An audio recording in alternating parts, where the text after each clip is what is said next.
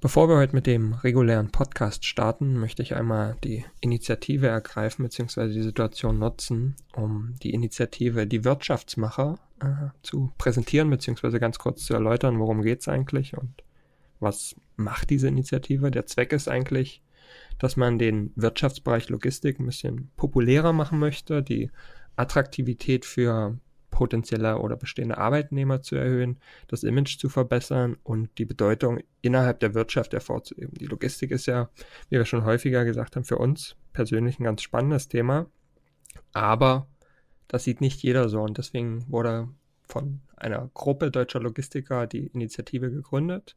Jeder kann sich gerne darüber informieren, www.die-wirtschaftsmacher.de, um so ein bisschen mehr äh, über die Logistik herauszufinden, natürlich auch über, über die Initiative und sich gegebenenfalls auch be zu beteiligen, denn die meisten unserer Zuhörer sind sicherlich schon Logistikbegeisterte und von daher vielleicht findet der ein oder andere äh, da das Potenzial, sich, sich einzubringen.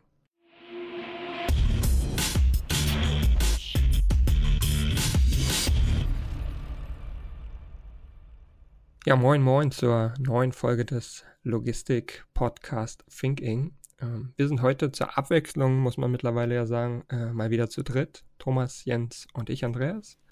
Moin moin. Und ja. freuen uns heute über das Thema, beziehungsweise eigentlich ist es kein konkretes Thema, sondern wir wollen heute so ein bisschen aus dem Nähkästchen plaudern. Was läuft eigentlich bei manchen Projekten innerhalb der Logistik falsch? Was läuft gut? Was könnte man vielleicht besser machen? Oder wo sind unsere Lessons learned, die man, die man so in den letzten Jahren, bei Thomas es einige Jahre mehr, aber das macht auch nichts, ähm, die wir so in den Jahren äh, gelernt haben, beziehungsweise was wir jedem mit an die Hand geben würden, der sich, der sich mit einem Projekt innerhalb der Logistik beschaffen will. Dazu haben wir uns überlegt, machen wir heute mal die Top 3 äh, von jedem von uns. Und fang doch gerne an, Jens, äh, mit deinem ersten Thema, beziehungsweise mit deinem ersten Problem, das du mal hattest.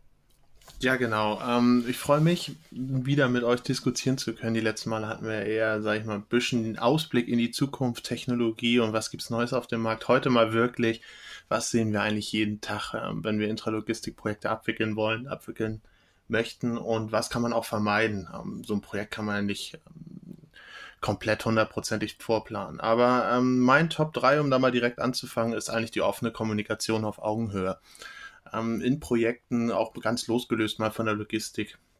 Dann passiert jeden Tag irgendwas, es kann immer irgendwas dazwischen kommen, irgendwas Unvorhergesehenes passiert. Ähm, wichtig ist es dann aber, dass man nicht versucht, ähm, durch Politikgehabe oder, sag ich mal, falschen Stolz irgendwelche Fehler oder, oder ähm, Auffälligkeiten zu überbrücken, sondern einfach offen in die Kommunikation zu gehen, miteinander zu sprechen und es gemeinsam zu lösen. Ansonsten verstrickt man sich relativ schnell in, ah, was hat wer zu welchem Zeitpunkt gesagt, welche Mail, wo hätte von wem zu welchem Zeitpunkt gelesen werden müssen. Und das ist ja eigentlich nicht das ähm, Ziel eines solchen Projektes. Ich weiß nicht, habt ihr, habt ihr das auch schon mal so erlebt, dass aufgrund von, von mangelhafter Kommunikation ähm, solche Themen komplett ja, verschleppt wurden oder ähm, falsch herum mhm. betrachtet wurden? Als ja. du, als du gerade mit deinem, äh, ja, Thomas hat einfach nur Ja gesagt, das ist auch interessant. Sorry fürs Unterbrechen, Thomas.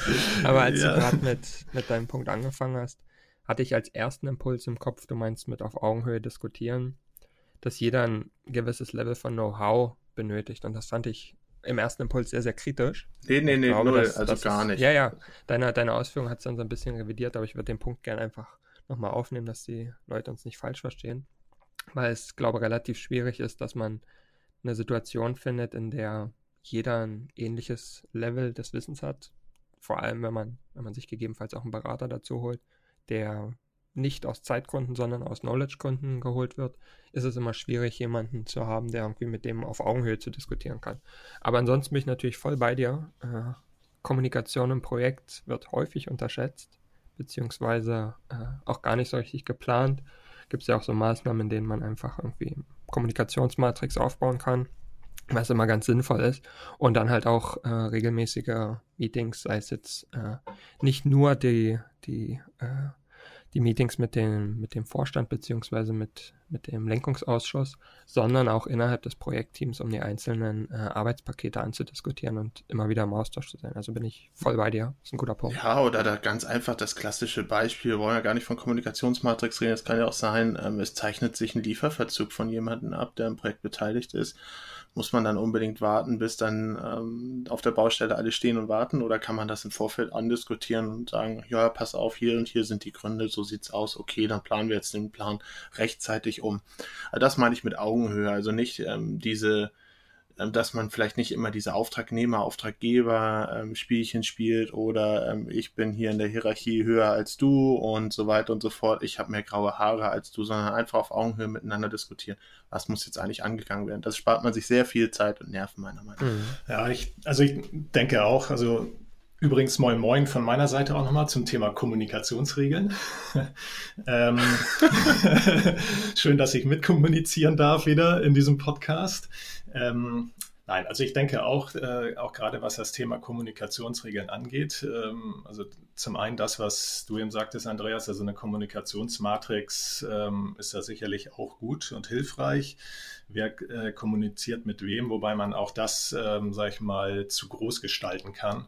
Ähm, ich denke auch, aber auch gerade was die Kommunikationsregeln an sich angeht, ist es wirklich wichtig ähm, festzulegen oder auch von, äh, von vornherein auch in einem Projekt zu beschreiben, wie kommunizieren wir miteinander ähm, und, und eben nicht so diese Befehlston sozusagen und ähm, du, mach, du musst jetzt das machen und der andere empfängt nur oder so. Ähm, natürlich hat ein Projektleiter auch diese Funktion, klar, aber ähm, ich denke, es sollte es ist schon sehr wichtig, dass es auf Augenhöhe stattfindet, um auch ein Miteinander, ein vernünftiges Miteinander im Projekt zu haben. Es soll nicht so sein, dass wir uns alle in den Armen liegen und so. Natürlich müssen klare Strukturen aufgebaut werden, aber ähm, es kann auch ganz schnell mal sein, dass äh, das nämlich aufgrund dessen, wenn nämlich einer zu dominant ist, zu autoritär ist, dass andere sich scheuen, etwas zu sagen und dadurch, ähm, sag ich mal, Fehler, die entstanden sind oder irgendwas, was noch nicht beachtet wurde,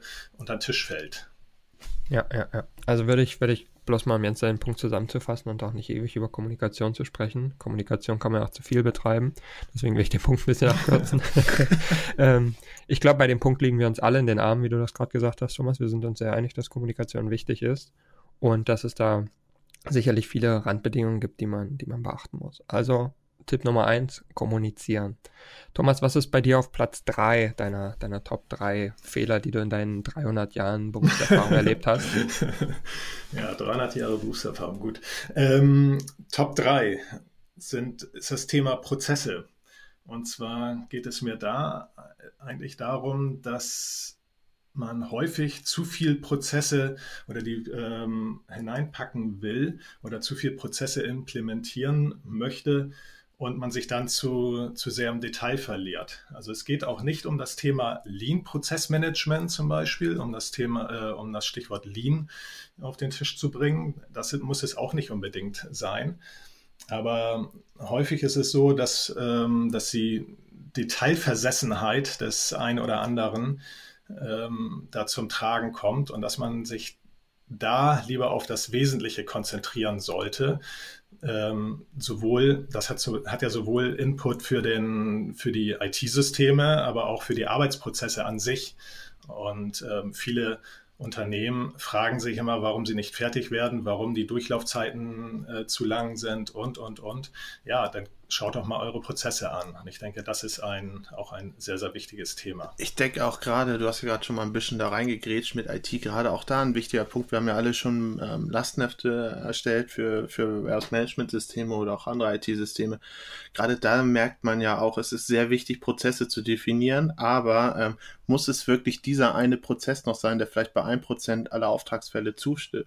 Fällt. Ja. Ähm, wie viel Zeit steckst du da rein, nochmal das System, um noch einen weiteren äh, Runde zu erweitern, um nochmal einen weiteren Prozess? Ja, genau. Was kostet das auch an Geld? Also ja, auf jeden Fall sehr, sehr wichtiger Punkt, den du da ansprichst. Ja, genau. Das ist, ähm, das ist auf jeden Fall eben das Thema. Und vor allen Dingen bedeutet das dann ja auch ähm, entsprechend auch äh, ein, ein Mehr an, Ko äh, an Kosten. Also dieses Customizing, dieses Over-Customizing, was da ja auch zum Teil stattfindet. Das ja, das kann, das kann ganz, ganz nette Ausmaße äh, annehmen.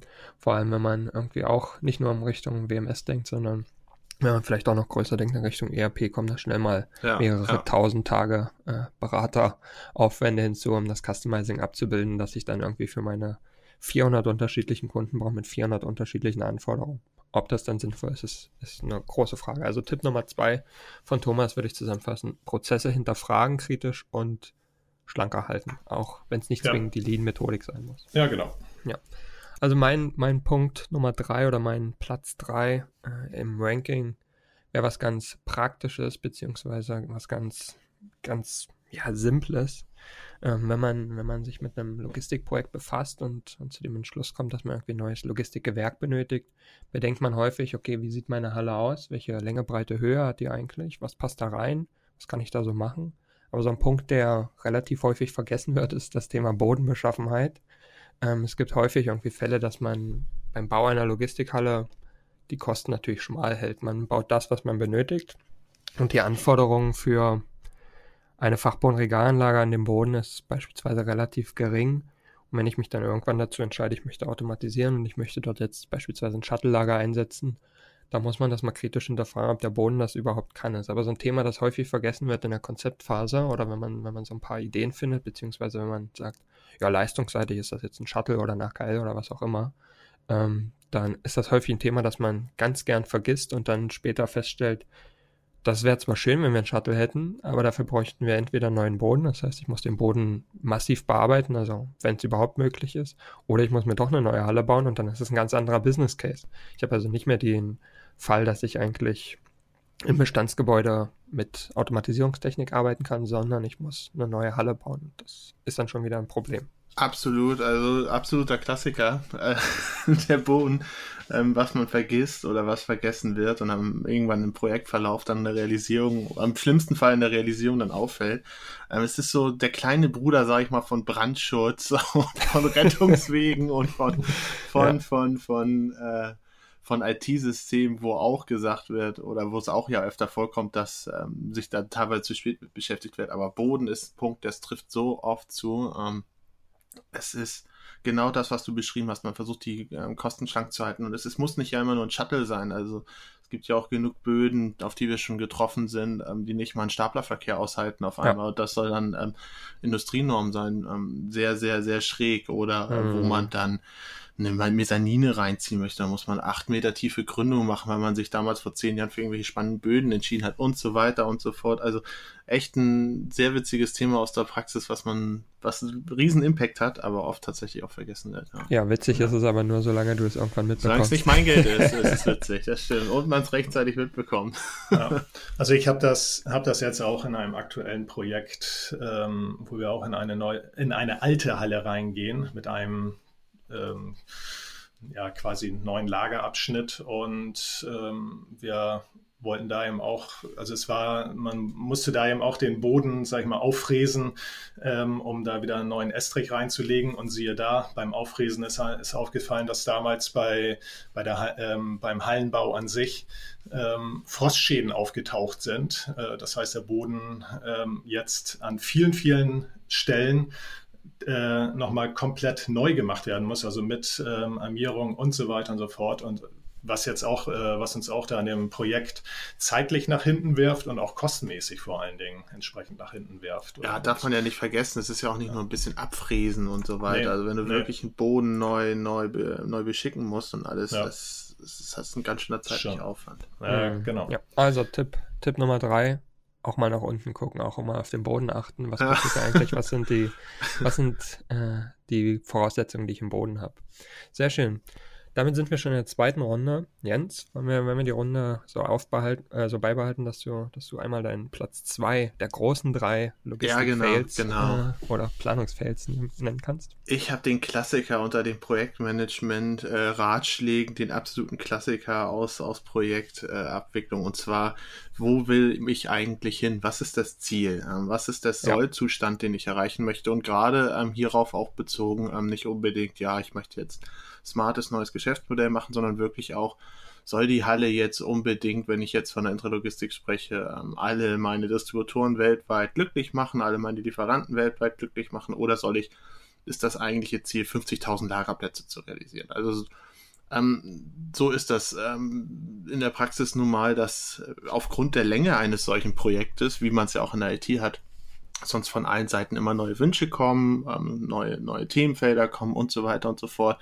Man muss aber ein gewisses Ziel einfach vor Augen halten, weil das sind nun mal Investitionen, die hier getätigt werden, die nicht ähm, ohne sind und ähm, da sollte man sich schon so tätigen, dass das Ziel, was man eigentlich erreichen möchte, auch erreicht wird. Ja, ja, ja. ich stimme dir absolut zu. Also es ist wirklich der absolute Klassiker im Projektmanagement, nicht nur in der Logistik, sondern eigentlich bei allem, dass man, dass man das äh, magische Dreieck des Projektmanagements nimmt und das besteht nun mal aus Scope, also Zielsetzung, ähm, Ressourcen und Zeit. Und wenn ich den Scope nicht definiert habe, dann kann ich auch Ressourcen und Zeit eigentlich nicht definieren und dann läuft alles aus dem Ruder. Wenn ich dann halt an einer Stellschraube drehe, werden die anderen beeinflusst. Und wenn ich den Scope halt immer wieder ändere, weil er, weil er nicht klar definiert wurde, dann werden sich auch die Ressourcen, also Zeit und äh, nicht, beziehungsweise Mitarbeiter und Budget und auch das zeitliche Thema, um das Projekt überhaupt abzuwickeln, immer ja, wieder verschieben nicht, und nach hinten. Und das wird ein Endlosprojekt. Nicht nur das, Spaß. ganz spannend wird's ja auch, wenn du dann am Ende vor einem fertigen System stehst und alle denken sich ja, pff,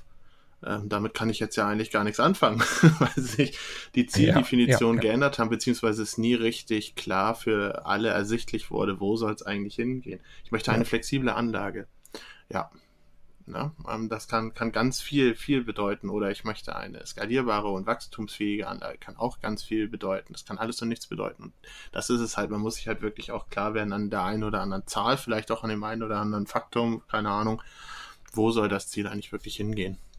Hm, ich würde ich würd an der Stelle ganz gern äh, die Reihenfolge dann doch ändern und meinen zweiten Punkt raushauen, bevor äh, Thomas, Thomas dran ist, weil mein okay. Punkt. Ausnahmsweise. Mein Punkt, danke, Thomas, danke. Äh, weil mein Punkt passt, passt ganz gut dazu, den habe ich mal ganz plakativ Demand-Driven Planning genannt. Äh, klingt total cool, kann man bestimmt toll verkaufen.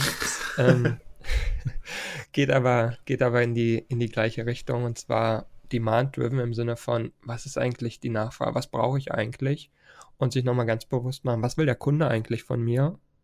Und da ist das, was ich, was ich in meinem Kopf habe, beziehungsweise das, was mein Projekt als Ergebnis haben soll, also die Zielsetzung, ist das eigentlich das, was dem Kunden Mehrwert bringt? Oder bringt es dem Kunden gar keinen Mehrwert und dann müsste ich es vielleicht kritisch nochmal hinterfragen, ob es überhaupt sinnvoll ist, das überhaupt zu machen. Weil wer soll einen Benefit davon haben, wenn nicht mein Kunde? Sicherlich gibt es auch intern irgendwelche Sachen, die interessant sind, aber am Ende des Tages ist fast jedes Geschäft kundengetrieben und das vergisst man immer gern mal bei diversen Projekten aus den Augen. Deckt sich also ganz, ganz gut mit deinem Punkt, auch wenn keiner was dazu kommentieren will. Ja, doch. in Ordnung. doch schon. Ich ähm, bin viel zu geflasht, also, viel zu geflasht von deinem Wording. Danke. Nein, also äh, wenn wir schon dabei sind, die Reihenfolge zu ändern, dann äh, ändere ich die jetzt nämlich auch nochmal wieder. Und zwar gehen wir da so ein bisschen in die gleiche Richtung mit diesem Punkt. Ähm, und zwar hatte ich diesen Punkt ähm, eigentlich bei mir auf Platz 1 gestellt. Den ich schiebe den jetzt mal auf Platz zwei, und zwar eben auch das Thema Aufgabendefinition und Zielsetzung. Und das geht eigentlich auch so in diese Richtung. Also deswegen so als Kommentar dazu eben auch nochmal, ähm, das ist eben auch so meine, meine Erfahrung, dass man äh, zu viel reinpacken will und sich dann in den, äh, in den in der Vielzahl der Ziele, die man sich setzt, quasi verzettelt und dass man da lieber Schritt für mhm. Schritt gehen sollte, dass man sagen sollte, okay, ganz oben, ganz oben, da steht natürlich irgendwo eine Vision, da will ich hin.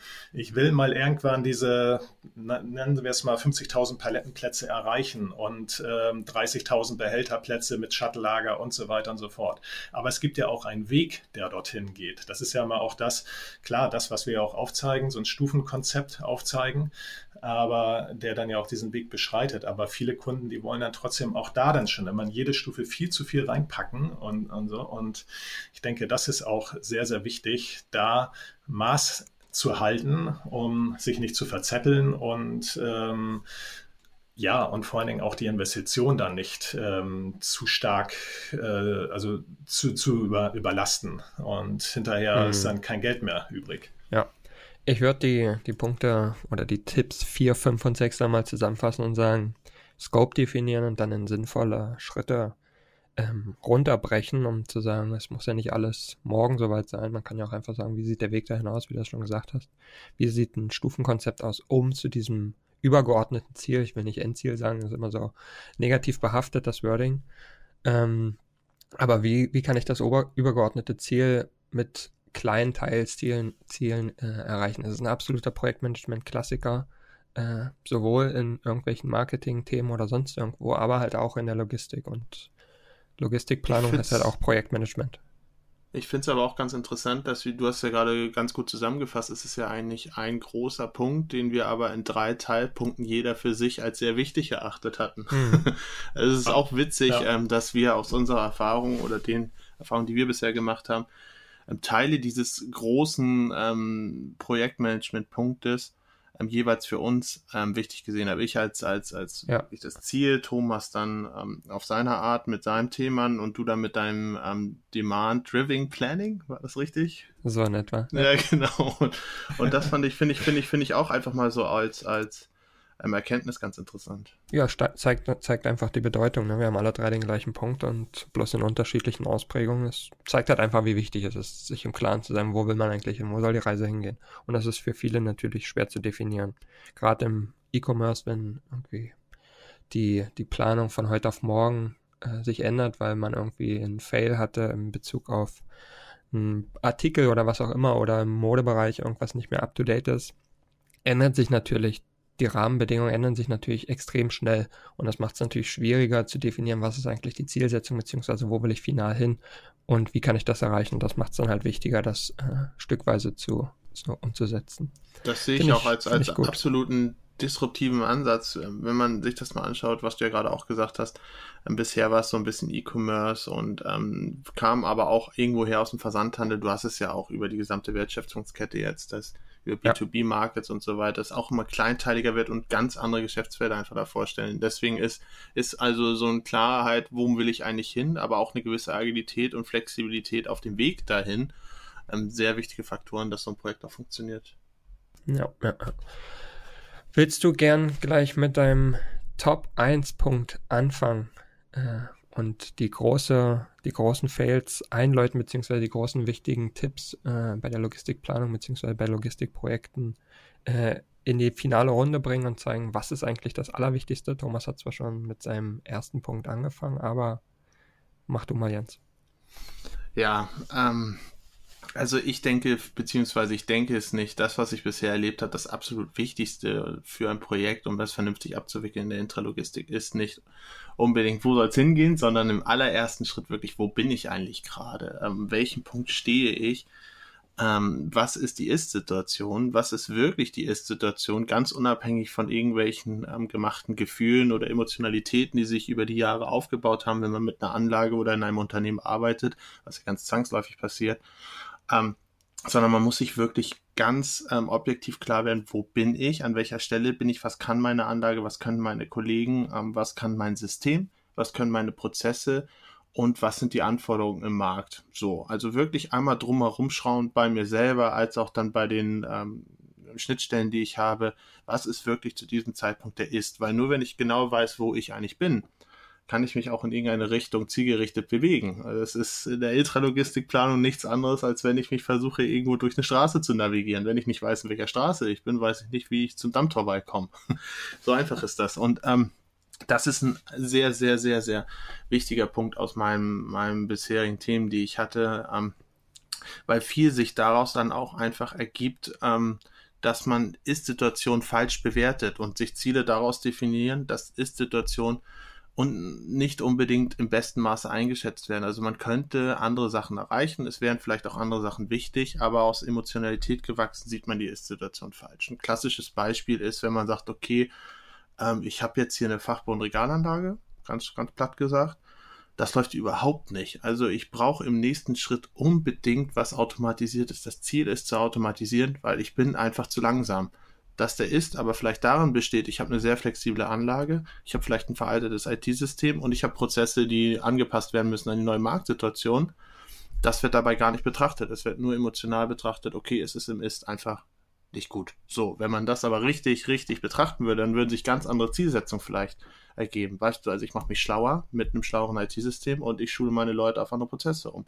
Punkt. Das eigentliche Ziel, was es ursprünglich gab, Automatisierung, steht dann wieder ganz auf einer anderen Karte. Genau deswegen, ähm, eigentlich die Ist-Situation beschreibt den Weg, wo es hingehen muss. Und deswegen ist es für mich der absolut wichtigste Punkt. Und auch der größte Fehler, der begangen wird bei Intralogistikprojekten. Ja, genau. Also ich denke, ähm, da wird dann auch häufig natürlich ähm, so ein bisschen auch missachtet, dass man auch ähm, optimieren, eben auch optimieren sollte. Also auch Thema, also sag mal so, so platt gesagt, einfach mal aufräumen im Lager würde auch schon Platz schaffen. Viele, ähm, viele kommen immer hin und sagen, ja, wie du eben schon sagtest, ähm, mein Fachbodenregalanlage platzt aus allen Nähten, ich brauche was Neues. Ja, aber wenn man einfach mal aufräumt, mal optimiert, mal die Prozesse optimiert und so weiter, bringt es auch schon was. Da kommt man auch schon einen deutlichen Schritt voran. Und äh, das wird in vielen Unternehmen eben auch nicht gemacht. Und wo ich eben auch die Erfahrung gemacht hatte, wenn man dann eben ähm, in ein solches Projekt hineingeht und dann mal diese Optimierungsansätze, diese Quick Wins herauskristallisiert, dann kommen auf einmal diese Aha-Erlebnisse und man merkt so, okay, eine Investition ist jetzt noch gar nicht notwendig. Ich kann das sogar noch, ähm, sag ich mal, in die nächste, äh, brauche das erst in den nächsten zwei, drei Jahren tätigen. Erst dann platze ich wirklich aus allen Nähten. Ja, es ist alles richtig. Ich würde das eher so interpretieren, beziehungsweise das, was du gesagt hast, ist natürlich richtig. So ein paar Quick Wins, die sieht man immer, wenn man vielleicht auch durchs Lager läuft und irgendwie sieht, dass Lagerplätze nicht richtig genutzt werden oder sonst irgendwas. Aber was ich als viel größeres Problem ansehe und das auch als größeres Problem des Mittelstandes und, und der Digitalisierung des Mittelstandes ist, dass viele bei der Ist-Situation gar nicht einschätzen können, wo sie stehen, weil sie gar keine Zahlen, Daten, Fakten haben weil es die entsprechende Unterstützung seitens IT oder was auch immer nicht gibt. Wenn es die Unterstützung durch IT gibt, gibt es aber häufig auch das Problem, dass man nicht die notwendigen Ressourcen hat und dass diese Ressourcen nicht in der Lage sind, äh, die Daten so zu interpretieren oder aufzubereiten, dass sie ein jeder versteht. Und äh, man daher gar nicht weiß, wo man so richtig steht. Sicherlich hat man irgendwelche meistens vertriebs ähm, ausgeprägten Auswertung. Das ist auch interessant, aber das bringt mir meistens in der Logistik relativ wenig. Wenn ich beispielsweise in Kilogramm abrechne, ist das schwierig in der Logistik irgendwie dafür rauszufinden, bedeutet das jetzt so viel Bewegung oder so viel Bewegung. Und das ist, glaube ich, ein großes Thema, dass man da irgendwie eine Basis schaffen muss und auch ein Basiswissen schaffen muss, sei es auch ganz stumpf in Excel oder was auch immer, dass man die notwendigen Skills innerhalb der Unternehmen hat, um zu sagen, ich weiß jederzeit, was passiert hier in meiner Logistik und, und was nicht, um, um da dann den Absprung zu schaffen und zu sagen, das ist meine Ist-Situation und jetzt kann ich das abgleichen mit dem Soll. Ja, genau. Das, ja.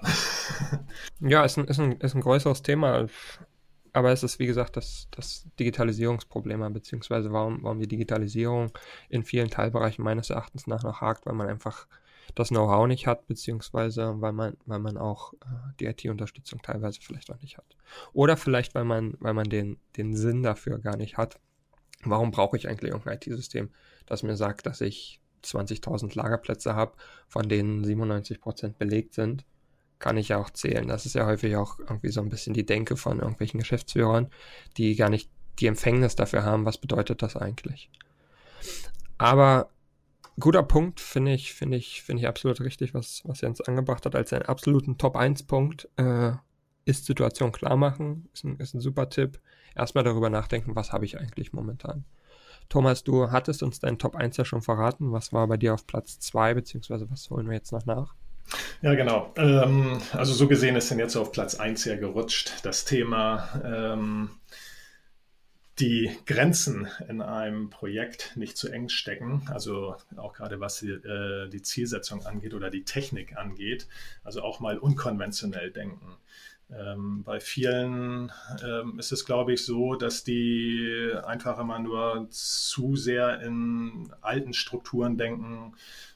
Da geht es halt um normale Palettenlager, um Fachbodenregalanlagen und so weiter und so fort. Aber auch mal drüber hinausdenken, auch mal sozusagen disruptiv denken. Das ist ja auch mal ein Ansatz, äh, um weiterzukommen. Und ich finde, sehr gute Beispiele dazu ähm, gibt es derzeit. Nehmen wir mal das, äh, worüber wir auch schon gesprochen haben, Exotech das Shuttle, was ähm, eigenständig äh, in, in der, im Regal sozusagen hochkrabbelt.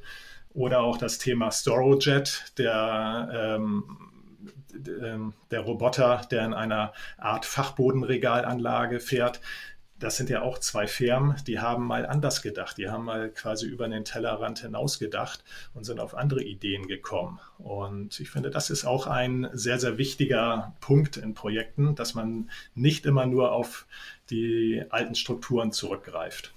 Aber hat man da dann nicht genau das Thema, ähm, wenn man zu sehr nach links und rechts guckt und zu sehr die Grenzen erweitert, dass du dich dann wieder irgendwo verlierst? Es, es widerspricht ja so ein bisschen unseren zwei, drei Punkten, die wir ähm, auf ja. den zweiten Plätzen hatten. Das stimmt, das stimmt. Da muss man natürlich gerade auch da in diesem Hinblick auf Aufgabendefinition, Zielsetzung und so weiter genau ach, äh, darauf achten.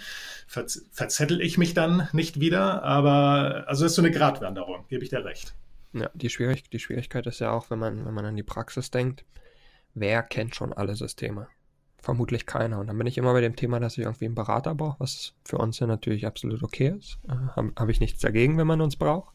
Aber das Problem ist halt, dass man, dass man, wenn man ein eigenes Logistikprojekt machen will, man kann nicht alles kennen und man kann auch nicht wissen, wie funktioniert das eigentlich oder funktioniert das überhaupt in der Praxis? Gerade wenn ich an solche Themen denke, wie du, wie du jetzt angewandt hast, wie Storojet oder Exotech es gibt nicht so viele Unternehmen in Deutschland, die dazu bereit sind, um zu sagen, oh, ich probiere das mal. Das äh, klingt ja total spannend, das ist ja ein total interessantes System, da investiere ich mal ein paar Millionen Euro und guck mal, ob das bei mir funktioniert.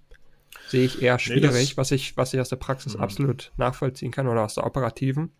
Aber das hemmt natürlich diesen ganzen Gedanken, disruptiv zu denken, weil ich immer erstmal jemanden brauche und so ticken nun mal die meisten Menschen, das ist absolut nachvollziehbar wo funktioniert das denn? Habe ich das schon mal irgendwo umgesetzt? Wer macht das denn?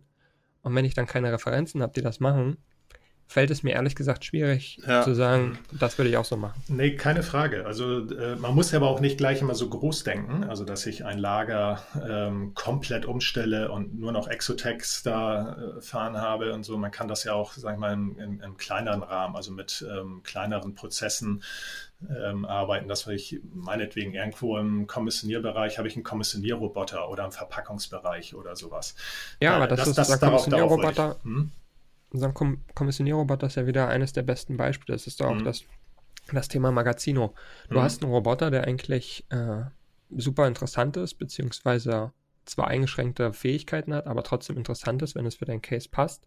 Aber wenn er kommt, musst du erstmal lernen, was passiert in deinem Lager und musst du erstmal die ganzen Prozesse erlernen, in Anführungsstrichen, um zu verstehen, was passiert, wenn ich so greife oder so greife, um dann mittels seiner KI ähm, besser zu werden.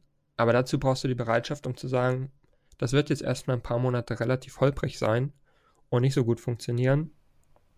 Und dann funktioniert das irgendwann. Ja, diese Bereitschaft sehe seh ich absolut kritisch, beziehungsweise ja. ist nicht so ausgeprägt, vor allem nicht bei den großen Firmen, von denen man sich vielleicht wünschen würde, um zu sagen, dieses Unternehmen treibt das jetzt voran, beziehungsweise hat die notwendigen Ressourcen, um es überhaupt voranzutreiben. Und genau das ist es ja neben der Zeit, genau das, was du gesagt hast, ist ja auch der Geldbetrag dahinter. Ja. So ein Roboter kostet ja nicht ein paar Honis, sondern der ist ja schon ein bisschen teuer mit der ganzen Steuerung hinten dran. Plus du musst dann auch den Bereich abstecken, wo so ein Roboter lernen kann den du dann produktiv in dem Sinne nicht wirklich nutzen kannst. Und genau das ist es nämlich. Also nach links und rechts äh, gucken ähm, ist ein sehr, sehr, sehr wichtiger ja. Faktor. Aber die Frage ist immer, ist ein Intralogistik-Projekt, wo du ja wirklich ein Ziel hast, aus einer Situation kommst, irgendwo hin möchtest, ist das die richtige Umgebung, ähm, um Versuchsballon zu starten? So, oder ja. ist es eher in einem, sag ich mal, relativ gut funktionierenden System, wo du nicht den Druck verspürst, ich muss jetzt wirklich so ein Projekt initiieren, ist es dann nicht wirklich interessanter, dann in solchen Umgebungen ähm, mehr nach links und nach rechts zu gucken. Ja, aber warum nicht die Intralogistik auch? Ich meine, warum einschränken? Also ich rede, meine ja die Intralogistik, aber ich meine, ja. als Intralogistikprojekt definiere ich jetzt für mich beispielsweise, ähm, ich habe ein Thema ein Brownfield oder ein Greenfield, das heißt, ich habe zumindest die Komponente, ich baue Gewerk neu oder um, ich plane Prozesse neu oder um, ich plane IT-System neu oder um. So, und in der Umgebung ähm, auch noch sozusagen Testläufe durchzuführen mit neuen Systemen, finde ich ähm, schwierig, weil, wie gesagt, Projekte bieten schon so genug ähm, Fallstricke. Ja, finde ich, finde ich, finde ich absolut richtig, was du gesagt hast, Jens. Ähm, ich finde den Punkt von Thomas trotzdem gut. Äh, würde sagen, dass es absolut äh, valide ist, dass er in unserem Ranking ist. Auch mal nach rechts und links zu schauen, auch mal zu schauen, vielleicht was machen auch andere und wie machen die das. Vielleicht auch innerhalb der Branche, man muss sich mehr austauschen, hatten wir auch schon mal im ersten Podcast, glaube ich, als wir über, über Sharing Economy gesprochen ja, haben, auch genau. mal Wissen tauschen, was ja so ein bisschen dazu beiträgt, beziehungsweise ein bisschen in die Richtung geht. Also ist ein sinnvoller Punkt. Ja, ich habe dann das große Vergnügen, den letzten Punkt irgendwie anzusprechen, beziehungsweise meinen Top 1 Punkt auszupacken. Und witzigerweise fällt mir gerade erst auf, geht ja voll in die Richtung, die wir vorhin auch schon mal so hatten. Äh, Stichwort Projektplanungsdreieck, beziehungsweise Projektmanagement-Dreieck, das wir ja definiert hatten, beziehungsweise wiedergegeben hatten mit Scope, äh, Budget und Zeit. Und mein Punkt Nummer eins ist das allseits beliebte Thema Ressourcenplanung, äh, was, was immer wieder ein Klassiker ist, weil man irgendwie das Gefühl hat, ja, wir machen ja ein Logistikprojekt, da brauchen wir die IT ja gar nicht zu. Oder wir machen ja nur ein Logistikprojekt, da brauchen wir nicht mit dem Einkauf reden oder was weiß ich mit wem. Mit, mit Schnittstellenfunktionen halt. Äh, und dann irgendwann innerhalb des Projektes feststellt, ups, ich bräuchte jetzt übrigens meinetwegen Entwickler äh, die ich intern vielleicht eigentlich hätte, aber ich habe sie gar nicht ins Projekt eingespannt und mich dermaßen dadurch verschätzt, dass ich eigentlich feststelle, dass mein Projekt gar nicht mehr äh, innerhalb der Zeit realisierbar ist, weil ich von vornherein zum Teil auch kommuniziert, hatten wir auch schon als Thema, ähm, aber ich habe das einfach nicht bedacht. Ja, der absolute Klassiker eigentlich, dass äh, nicht über die Abteilungsgrenzen hinaus miteinander gesprochen wird, sondern maximal zwei Abteilungen miteinander sprechen, die vielleicht gerade in diesem Projekt irgendwas miteinander zu tun haben. Aber eigentlich müssten, wie du schon sagst, müsste der Einkauf, Vertrieb und alle müssen sich an einen Tisch setzen und der absolute Klassiker habe ich schon so mehrfach erlebt. Ja. Ja, witzig, witzig dabei ist natürlich auch immer der Fall, ich heuer mal einen Berater an und der macht das. Leider ist die Realität so, dass wir dann auch irgendwie mal interne Ressourcen brauchen, um die als äh, Sparringspartner zu haben, beziehungsweise um Sachen abzustimmen, Zahlen, Daten, Fakten abzugleichen oder überhaupt Daten zu bekommen oder auch um innerhalb des Projektes Entscheidungen voranzutreiben. Das ist ja auch kein Selbstläufer. Es ist ja nicht so, dass der Berater dann alles macht und alles, alles ersetzt und da der eigentliche Mitarbeiter dann äh, gar nicht mehr notwendig ist. Ganz kompliziert wird es dann auch noch, wenn nicht nur rein ähm, rational über Ressourcen und Verfügbarkeit nachgedacht wird, sondern es dann da auch umgeht, ja, warum soll ich denn jetzt hier Kollegen abstellen? Die arbeiten dann da für Hans-Peter äh, drüben in der Abteilung und wenn der jetzt sein Projekt da super toll äh, abwickelt, während ich meine Ressourcen eigentlich viel besser für mein Projekt nutzen könnte, hat der dann wieder den Pluspunkt bei der, äh, beim obere Management gesammelt und so weiter und so fort. Also das ganze Thema hat, hat, hat ganz, ganz viele Aspekte. Ähm, aber es ist super wichtig zu sagen, ähm, was braucht man für Ressourcen und das auch rechtzeitig zu kommunizieren, weil es gibt nichts Schlimmeres, als dann irgendwie beispielsweise auf, auf eine Zahl zu warten, obwohl man nur noch zwei Tage bis zum Abschluss hat. Also. Ja, ja, ja. absolut valide. Ich denke, äh, wir haben jetzt hier ganz schön viele Themen zusammengetragen, also in Summe ja neun eigentlich. Mittlerweile sind es plus sieben, weil wir irgendwie ein paar zusammenfassen konnten. Denke aber trotzdem, dass es gute Punkte sind. Witzigerweise gibt es ein paar Themen, die wirklich intralogistische äh, Themen sind, beziehungsweise Logistikthemen. Viele Themen aber auch aus dem klassischen Projektmanagement, die man einfach beachten muss. Das heißt, auch hier zählen die Basics, würde ich, würde ich mal so zusammenfassen. Auch die Basics sind wichtig, um, um ein gescheites Projekt voranzutreiben. Ich denke, nachdem wir jetzt schon über 30 Minuten gequatscht haben, beziehungsweise unsere Themen vorgetragen haben, sollten wir dann auch abschließen. Ich denke, jeder, der so lange gehört hat wie jetzt, der kann uns auch gerne abonnieren bei LinkedIn oder bei Spotify oder uns auch bei iTunes bewerben, äh, be äh, bewerten heißt das Thema ja. Ähm, da würden wir uns sicherlich drüber freuen und ansonsten würde ich sagen, bis zum nächsten Mal und neugierig bleiben.